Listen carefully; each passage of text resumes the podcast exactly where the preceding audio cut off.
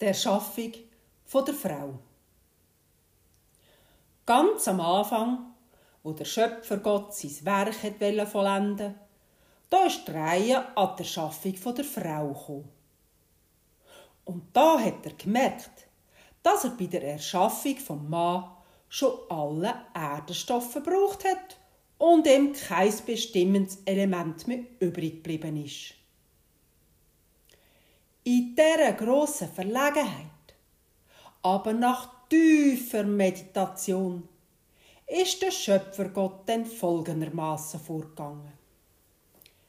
Er hat genommen das Runde vom Mond und die Biegsamkeit der Schlingpflanzen die Schmiegsamkeit der Ranken und das Zittern vom Gras, die Schlankheit vom Schilfrohr und das Blühen der Blumen, die Leichtigkeit der Blätter und die Nase vom Elefantenrüssel, der Blick der Hindin und das Anhängen der Bienenschwärme, die spielerische Heiterkeit der Sonnenstrahlen, das Tränen der Wolken und die Unbeständigkeit der Wind, die Furchtsamkeit vom Has und die Eitelkeit vom Pfau, die Weichheit der Papageienbrust und die Härte vom Diamant, die Süße vom Honig und die Kälte vom Schnee, die Geschwätzigkeit der Elsteren und das Singen vom Kuckuck. Falschheit vom Kranich und die Treue von der Wildente, die Schlauheit von der Schlange und die Geduld vom Esel.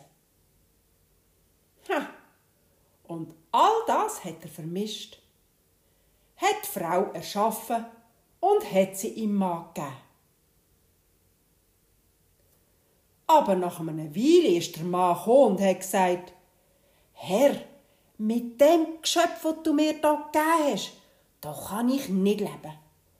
Unaufhörlich schwätzt und lässt mich in, nicht in Ruhe und es wünscht, dass ich mich dauernd ums kümmere und vergütet meine Zeit.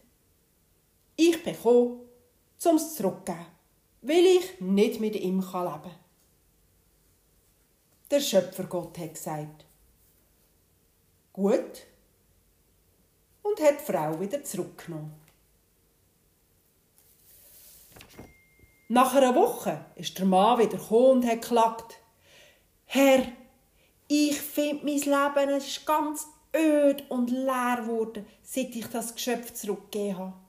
Ich denke daran, wenn ich mit dem tanzen habe gesungen, wie es mich angeschaut hat, mit mir plaudert hat, sich an mir geschmiegt hat und sein Lachen sein Lachen, das ist wie Musik für mich.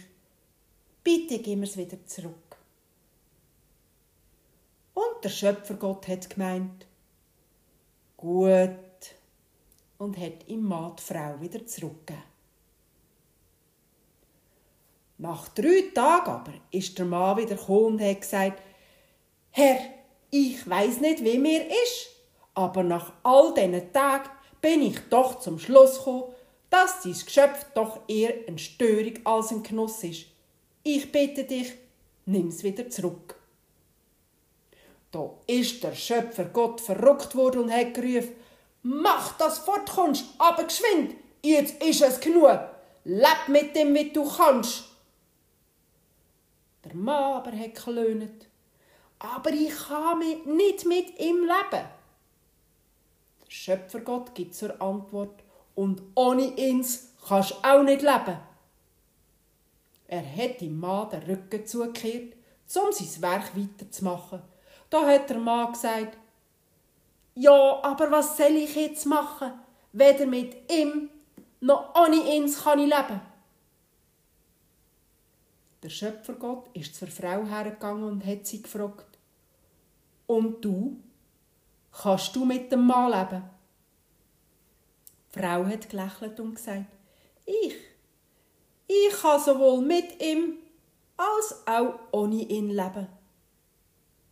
Und so ist es geblieben, bis auf den heutigen Tag.